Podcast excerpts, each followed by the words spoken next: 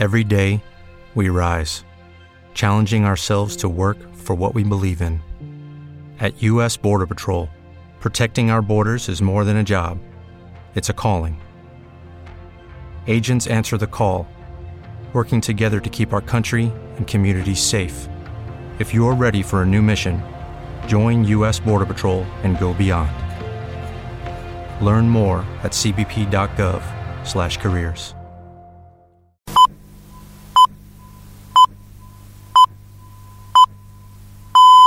Muy buenos días queridos amigos, son las 8 en punto de la mañana y aquí estamos para despertarte y para animarte, especialmente si hoy ya rompes con la cuarentena porque tienes que ir a trabajar. Recomendable, eso sí, que lleves y que te pongas la mascarilla donde vayas.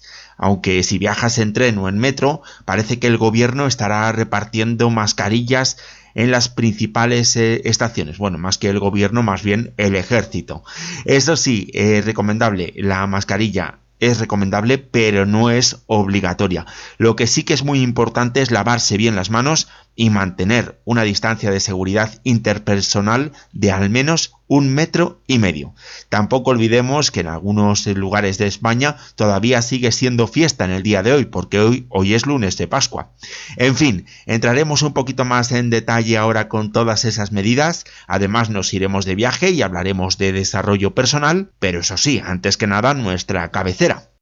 Aquí comienza siete días por delante. El despertador de los lunes con Nacho Herranz y todo su equipo.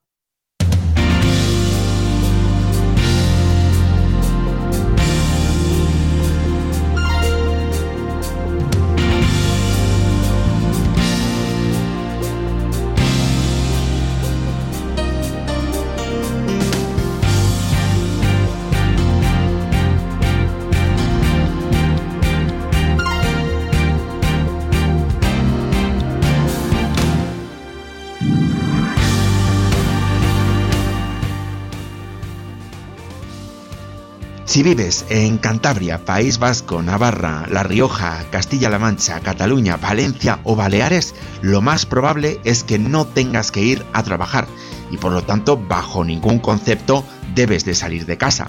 Aún así, si sales de casa porque tienes que hacerlo, te contamos cómo está el tiempo ahí fuera. Ahora mismo está lloviendo en Castilla y León, Galicia, Asturias y, Cantabria. También está lloviendo en Tarragona, en Baleares, en la Comunidad Valenciana, en Murcia y en Andalucía. A lo largo del día, estas precipitaciones seguramente se van a extender a la Comunidad de Madrid y al norte de Castilla-La Mancha. La temperatura más baja en este momento se está registrando en Medinaceli con 4 grados y le siguen Villablino en León y Molina de Aragón en Guadalajara con 5 grados. Las temperaturas más altas llegarán al mediodía con 23 grados en Santa Cruz de Tenerife, 22 en Las Palmas de Gran Canaria y en Sevilla y se alcanzarán también 20 grados en Baleares, Castellón, Alicante, Ceuta y Melilla.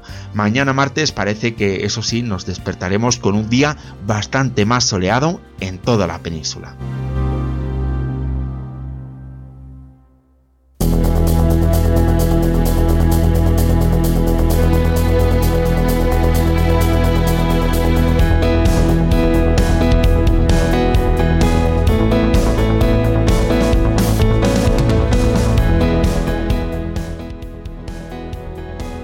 El permiso retribuido recuperable terminó ya el pasado día 9 de abril y aunque continúa el estado de alarma, volvemos al estado previo al día 30 de marzo.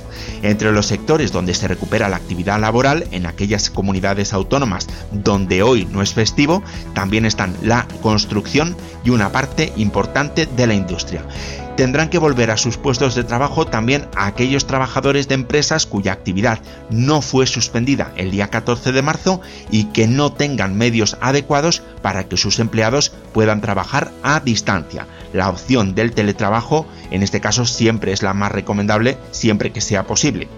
La actividad laboral seguirá estando suspendida, seguirá continuando suspendida en el ocio y en la restauración, salvo aquellos establecimientos que repartan comida a domicilio y también va a continuar estando cerrado una buena parte del comercio minorista, a excepción de establecimientos dedicados a la venta de alimentación, clínicas veterinarias, tiendas de alimentación para animales de compañía, ópticas, estancos, productos higiénicos, farmacias, comercios de productos ortopédicos, tintorerías, lavanderías, comercio por internet, telefónico o por correspondencia.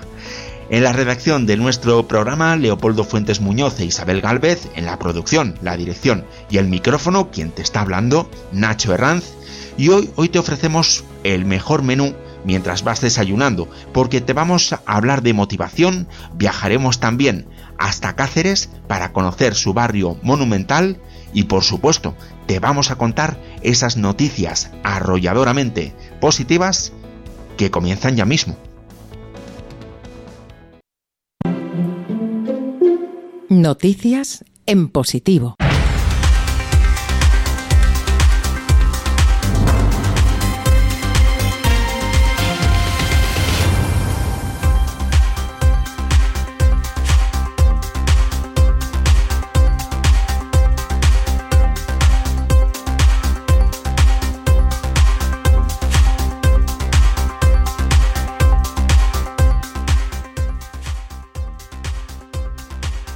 Correos está prestando desde el pasado domingo 5 de abril el servicio de entrega de los respiradores fabricados por SEAT en su fábrica de Martorell para ayudar a paliar los efectos de la emergencia sanitaria provocada por el coronavirus COVID-19. De esta manera la empresa postal se ha convertido en el operador logístico de la compañía automovilística con el visto bueno del Ministerio de Sanidad.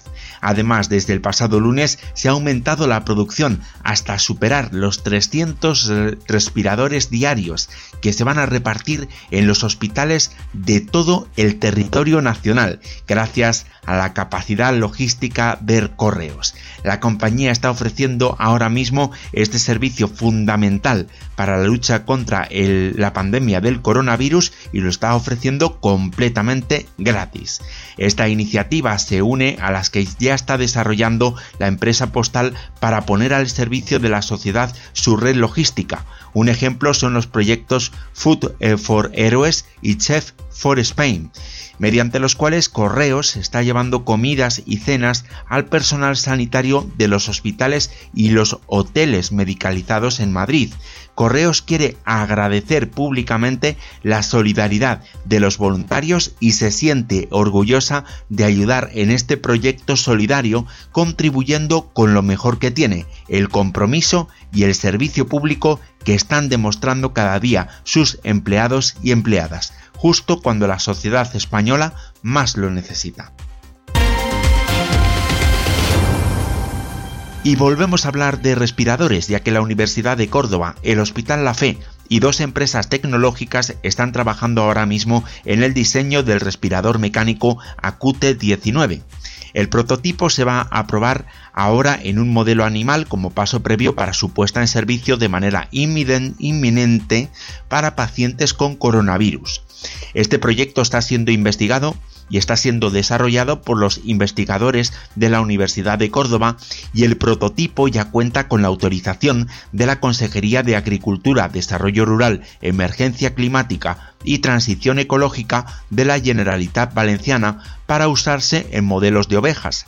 Una vez obtenida la homologación pertinente, comenzará la producción en serie y se publicarán los planos y el software bajo la filosofía open source quedando disponibles completamente gratis. El Acute 19 es un respirador de turbina binivel para ventilación controlada por presión. El objetivo de este proyecto es el desarrollo de un dispositivo autónomo que cumpla con todos los requerimientos normativos. El equipo de la Universidad de Córdoba ha desarrollado la gestión electrónica del respirador, incluyendo el software y la sensorización de los parámetros de control.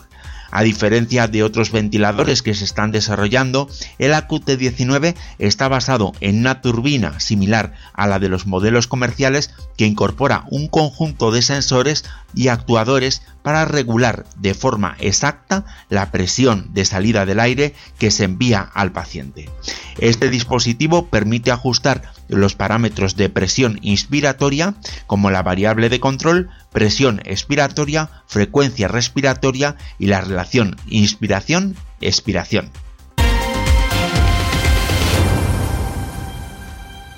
Alimentar a las personas que cada día lo dan todo por salvar vidas. Este es el objetivo con el que la Fundación Ajudant Ajudar, con sede en Barcelona, ha puesto en marcha un crowdfunding en la plataforma GoFundMe. La ONG se ha puesto manos a la obra para responder a la emergencia causada por el COVID-19. Para ello ha decidido prestar atención a los sanitarios, en particular en lo que se refiere a su alimentación, y ha creado un catering solidario para alimento durante sus largas jornadas de trabajo. Así es como nace Menús para nuestros héroes, una iniciativa a través de la cual la Fundación reparte a diario más de 300 menús nutritivos y saludables al personal sanitario de Madrid y de Barcelona. Tal y como explican en la campaña, la organización cuenta con la colaboración de diferentes restaurantes que se encargan de realizar los menús y de repartirlos en Barcelona y alrededores por parte de los restaurantes Natural y Nora Real y en Madrid por parte del restaurante Círculo. Desde la plataforma, donde ya han recaudado más de 20.000 euros, alentan a todo el mundo a colaborar con la iniciativa, ya que necesitan 1.600 euros al día para poder hacer sus menús solidarios al personal sanitario. Ajudant Ajudar tiene como objetivo ser un puente entre las personas y las empresas con deseo y capacidad de ayudar y colectivos necesitarios de ayuda. Desde el año 2001, esta organización trabaja en favor de las personas vulnerables y en riesgo de exclusión social, apoyando proyectos de codesarrollo en países de África, América Latina y Asia, así como en España, en Barcelona y su área metropolitana.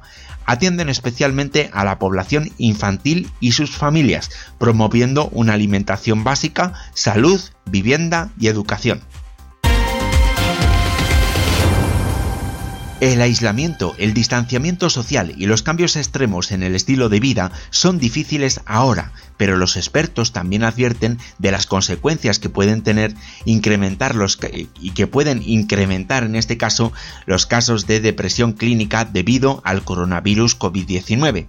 Los científicos eh, psicólogos clínicos en el Centro para la Ciencia de la Conexión Social de la Universidad de Washington se están centrando en la necesidad de paliar los efectos. Estudian las relaciones humanas, cómo mejorarlas y cómo ayudar a las personas con depresión clínica y otros trastornos, enfatizando los enfoques basados en evidencia para aquellos que carecen de recursos. Las personas, las familias y las comunidades deben hacer lo que puedan para prepararse y cuidar su salud mental. Además, estos especialistas están solicitando a los gobiernos formular políticas y financiar una respuesta a gran escala para la salud mental de la población y es que los factores estresantes ambientales únicos de esta crisis del coronavirus pueden desembocar en que un porcentaje muy alto de la población llegue a padecer ansiedad o depresión.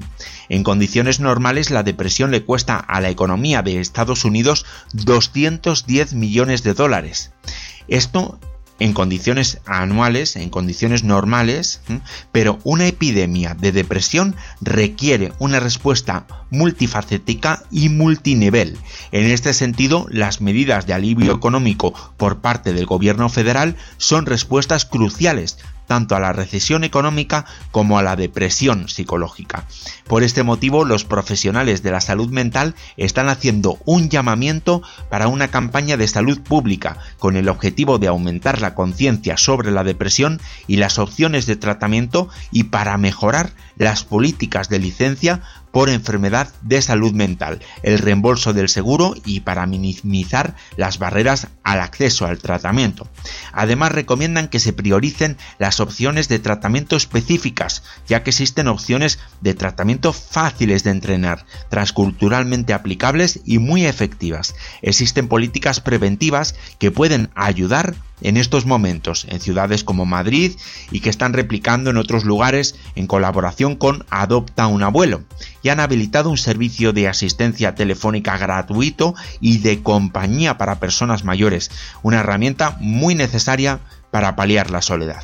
Tenemos que tener muy claro que la salud comienza por nosotros mismos y hay algunas recomendaciones que se pueden seguir, que podemos seguir de forma preventiva para no sucumbir a tratamientos y a trastornos posteriores. Tenemos que tomar conciencia de que la situación es estresante, ya que la normalidad ha sido interrumpida e incluso en las mejores circunstancias las interrupciones son difíciles no es estresante porque estemos haciendo algo mal, no es estresante porque estés haciendo algo mal. Y aunque podamos trabajar para minimizar el estrés, también debemos aceptar que el estrés es inevitable en este momento. El ruido informativo sensacionalista es muy a menudo el desencadenante número uno de una crisis. Si ya padeces de un trastorno de ansiedad, seguramente tendrás que dejar de ver tantas noticias. Tendremos también que ser ambivalentes y prevalecer los sentimientos positivos más que los negativos. Además, donde encontramos factores de riesgo, también encontramos factores protectores. En este caso, los factores de protección física para el coronavirus incluyen cosas como lavarse las manos, restringir el contacto o trabajar desde casa. Los factores de protección emocional incluyen cosas como mantenerse conectados a amigos y familiares u organizarse el día creando un horario. La música es una herramienta que fortalece el bienestar emocional y tenemos que escuchar música que nos haga sentirnos mies. Además tenemos que, que, relativizar y esta crisis es una gran oportunidad para generar compasión por los demás.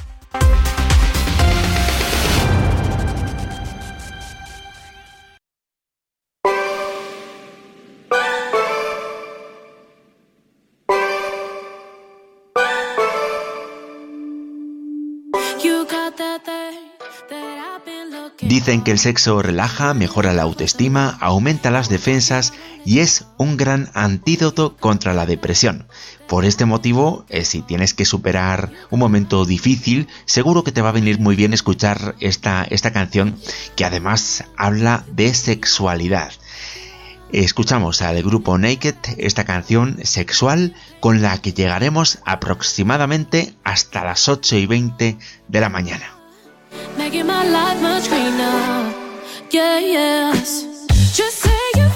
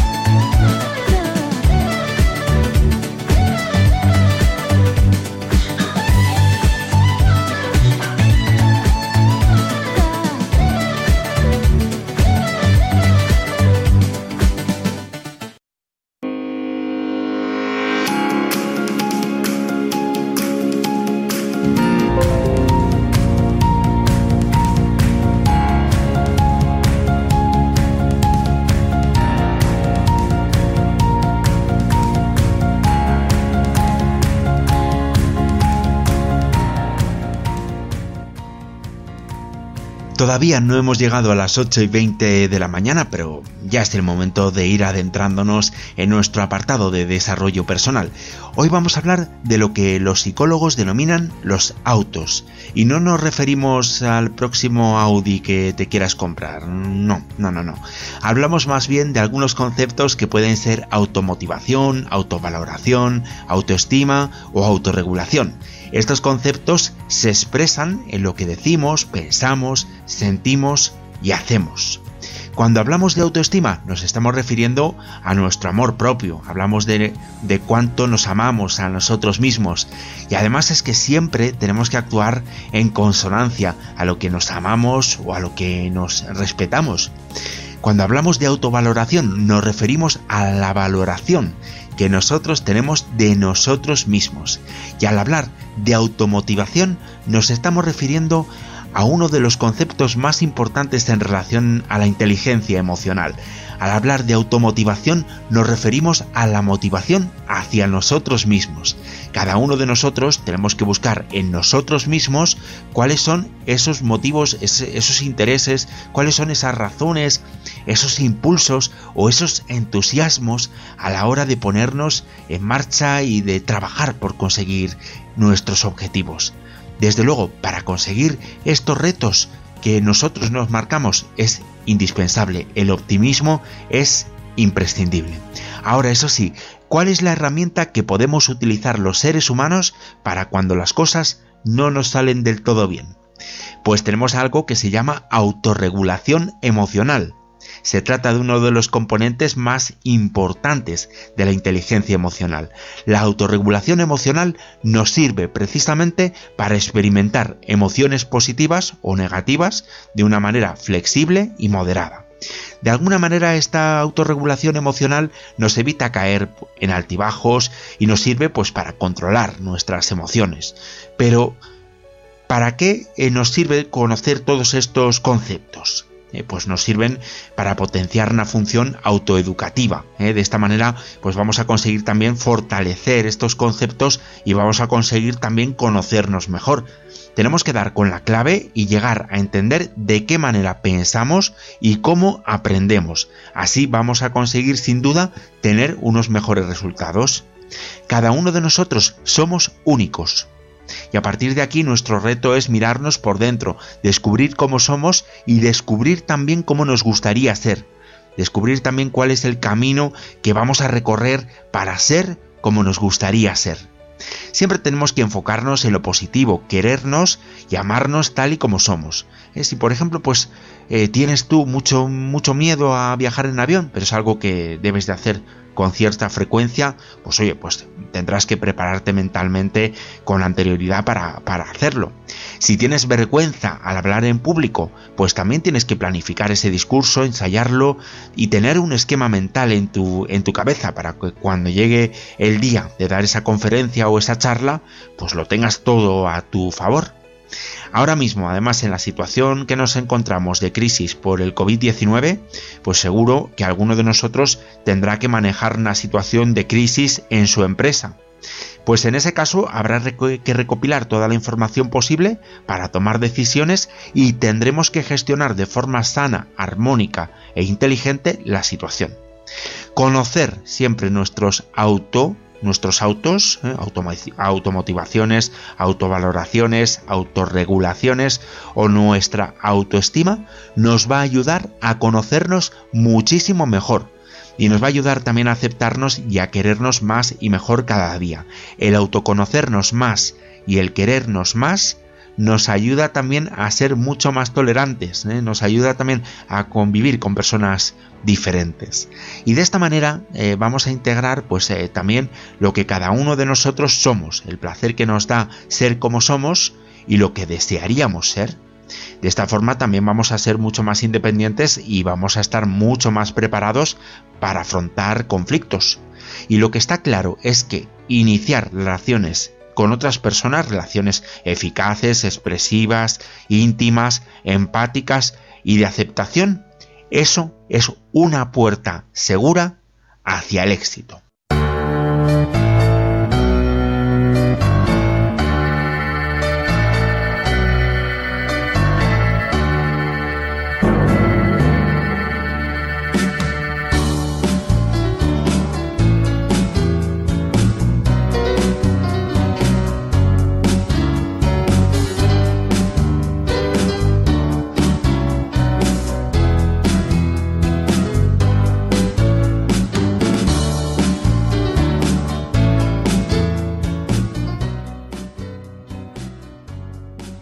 Ya sabéis que en nuestro programa siempre tenemos un apartado para lo que es el turismo y ahora con más razón que nunca, teniendo muy en cuenta lo que nos está ocurriendo en este momento.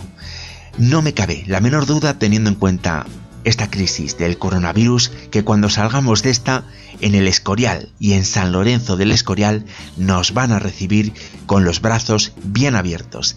Y precisamente hoy en La vida es un viaje nos vamos hasta el Escorial y hasta San Lorenzo del Escorial para recorrer todo su municipio conocer toda su historia, su monasterio y mucho más. Y nos vamos en tren, porque es uno de esos viajes que hay que hacer en tren.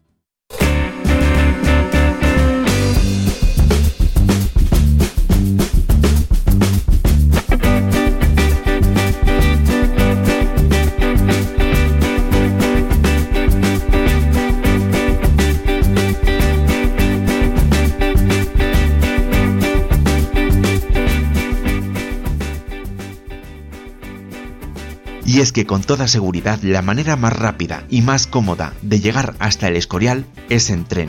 Desde la céntrica Puerta del Sol de Madrid hasta la estación del Escorial el trayecto no llega a una hora. Esta estación se inauguró el día 8 de agosto de 1861 y forma parte de la línea radial Madrid-Endaya, que también es conocida como línea imperial.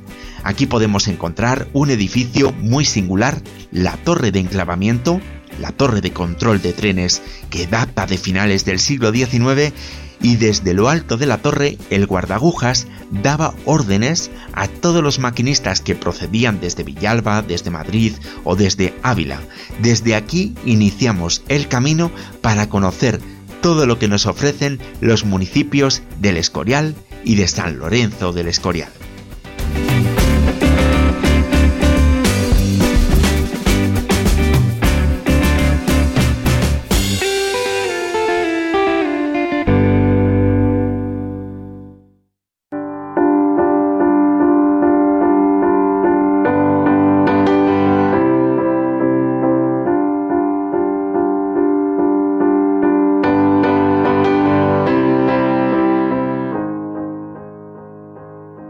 Los orígenes del Escorial se remontan a la época de la Reconquista, en el siglo XI, y la posterior repoblación en el siglo XII.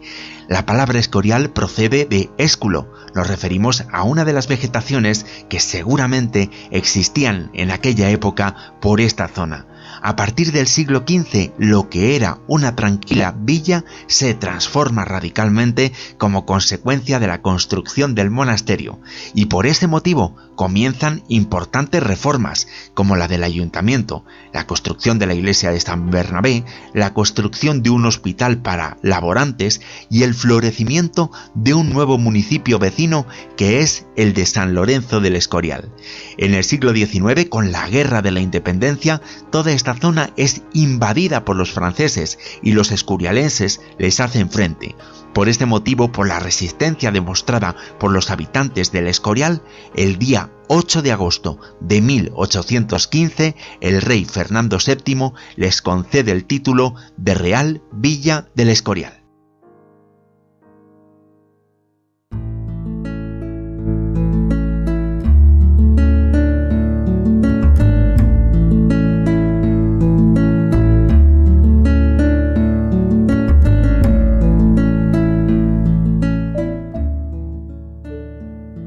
Pero en este reportaje no solo vamos a hablar de aquellos lugares del Escorial y de San Lorenzo del Escorial que son emblemáticos y conocidos por todos. Queremos también acercarnos a lugares muy interesantes, un poquito más desconocidos y un poquito más alejados. A unos 14 kilómetros del Escorial nos encontramos con el Palacio del Antiguo Monasterio un edificio que actualmente está en ruinas, pero con una importancia histórica muy relevante. Ya en el siglo XII, el rey Alfonso XI, en su libro de las Monterías, indicaba que toda esta zona del Escorial era excelente para la caza.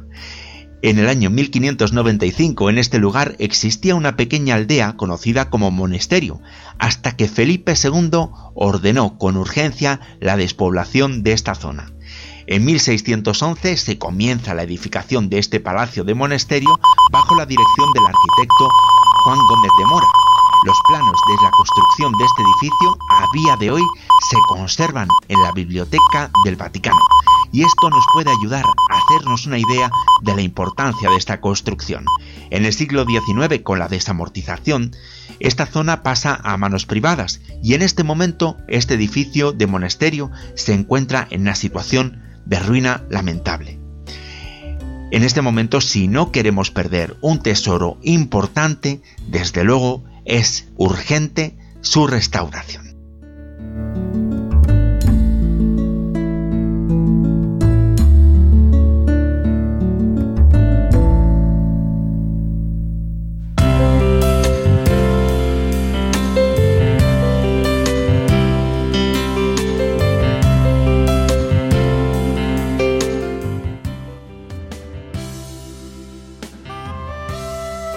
A unos 5 kilómetros de Monesterio nos topamos con la Casa Fuerte del Campillo. Según dicen, se construyó este edificio en la época de la dinastía de los Trastámara. En el Campillo existía una gran riqueza cinegética y los Trastámara paseaban mucho por, por aquí. Por ello, en su momento, decidieron construirse un palacio. En un primer momento, este edificio tenía un carácter más bien militar, pero ya en tiempos de Felipe II comenzó a ser una finca de recreo personal del monarca. Por esta finca del Campillo han pasado personajes de gran relevancia como Gregorio Manrique, el padre de Jorge Manrique, el poeta, incluso dicen que por aquí paseaba también la mismísima Isabel la Católica.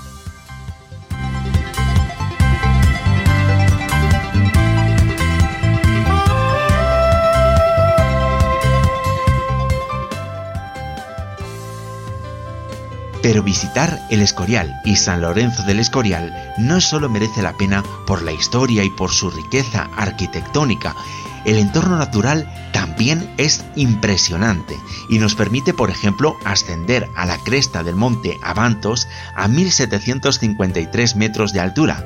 Avantos es un lugar con un importante valor ambiental, ya que podemos encontrar una importante población de mariposas isabelinas que están protegidas por la Comunidad de Madrid.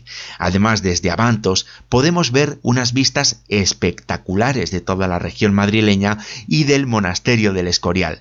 En tiempos de Felipe II, esta montaña también era conocida como el Monte del Buen Oso, por la abundancia de estos animales que hoy están ausentes de sus praderas.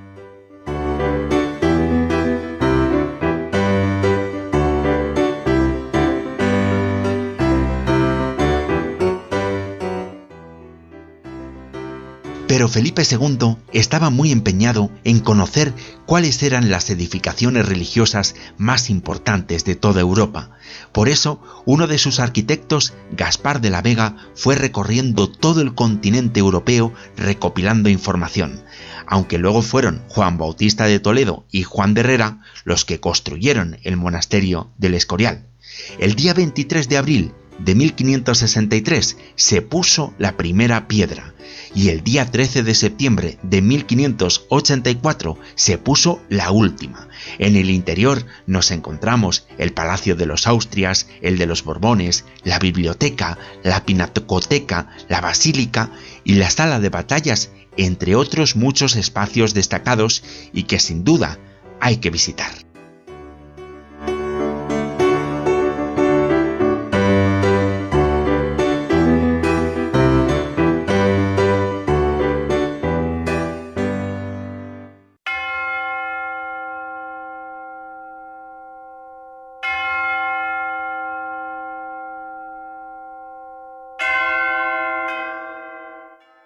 La iglesia de San Bernabé en el Escorial fue construida por el mismo equipo de maestros, arquitectos, albañiles y artesanos que construyeron el monasterio. Esta iglesia fue bendecida por el obispo de Segovia el día 21 de septiembre de 1595 y conserva el mismo carácter sobrio renacentista del monasterio. En la actualidad se conserva casi intacta y sin transformaciones.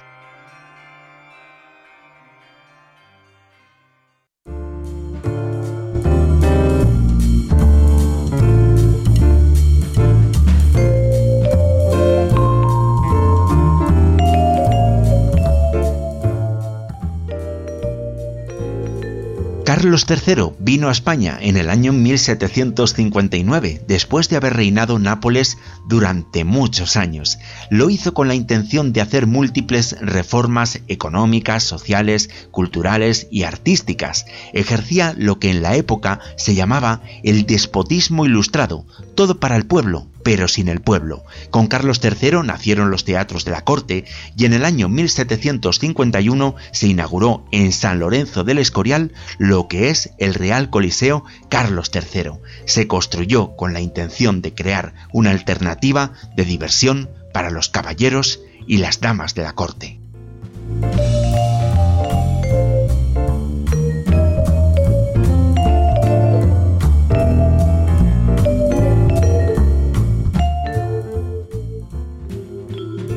Por supuesto, en lo que es el núcleo de San Lorenzo del Escorial, no debemos de dejar de visitar y de pasear por los jardines y por la casita del príncipe, los alrededores de lo que fue el Teatro Variedades y de la iglesia de San Lorenzo, el Hotel Miranda Suizo, pero ahora nos vamos alejar un poquito, nos vamos a alejar unos kilómetros del casco urbano para adentrarnos de nuevo en plena naturaleza y sentarnos en la silla de Felipe II. Siempre nos han contado que Felipe II venía hasta este lugar para contemplar la evolución de la construcción de su monasterio, pero parece ser que eso no es del todo cierto. Más bien, este lugar, conocido como la silla de Felipe II, según los expertos, se trataría de un monumento betón o carpetano, con más de 2.000 años de antigüedad, dedicado muy probablemente al dios Marte.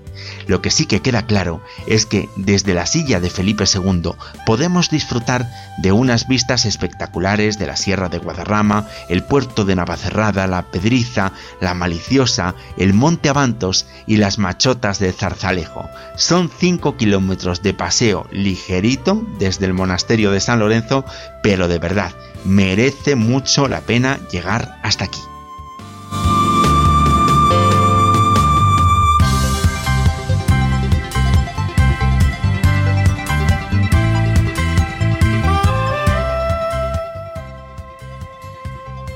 Camino de la aldea escurialense de Peralejo, tampoco debemos dejar de pasear por los alrededores del Palacio de la Granjilla de la Fresneda, ordenado construir por Felipe II con grandes jardines, estanques y un extraordinario claustro renacentista.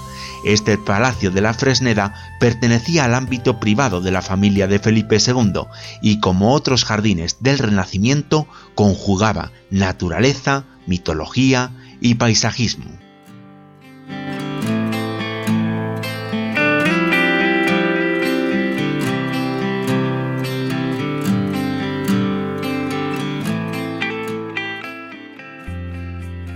Y caminando, caminando desde la granjilla nos vamos hasta la pequeña aldea de Peralejo, donde ponemos punto final a nuestro recorrido. La tradición cuenta que con el granito de esta pequeña pedanía salieron seis reyes y un santo. Los seis reyes son los que se encuentran en la fachada de la basílica del monasterio de San Lorenzo del Escorial, y el santo es San Lorenzo, cuya escultura se encuentra también en la fachada principal del monasterio.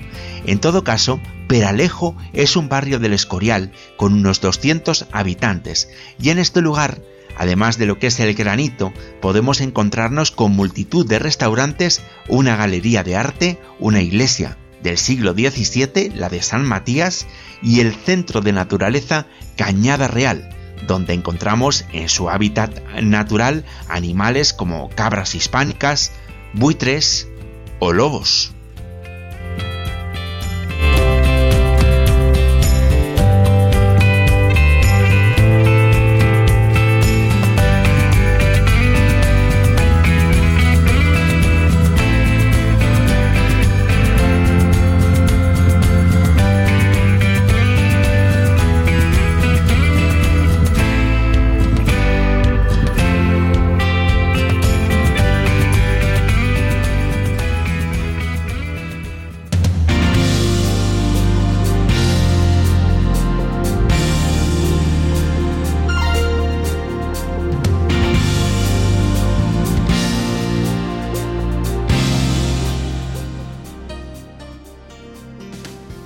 Ponemos ya punto y final a nuestro programa. Como siempre, para mí ha sido un auténtico placer compartir este tiempo de radio con todos vosotros. Hoy hemos viajado hasta el Escorial y hasta San Lorenzo del Escorial. Hemos hablado de cómo controlar nuestras emociones y te hemos contado las noticias más positivas. Como siempre te decimos, tienes a tu disposición nuestra línea de WhatsApp, el 628-041-073, repetimos, 628-041-073. Por supuesto, no dejes de visitar nuestra página web donde encontrarás contenidos muy interesantes y además podrás escuchar todos nuestros programas. Además, estamos abiertos también a, vuestras sugerencias y a vuestras aportaciones, porque tenemos un correo electrónico donde podéis escribirnos. Un correo electrónico que es buenos días arroba 7 días por delante es. Repetimos, buenos días arroba 7 días por delante es. Y tú, por favor, a pesar de las dificultades que nos encontramos en este momento, nunca dejes de soñar porque ya sabes que dentro de muy poquito volvemos a estar aquí contigo para ofrecerte mucha magia en tu radio favorita. Mi nombre es Nacho Herranz y te espero en aproximadamente 24 horas en esta misma sintonía. Te deseo que tengas un lunes muy feliz y que comiences la semana con muy buen pie.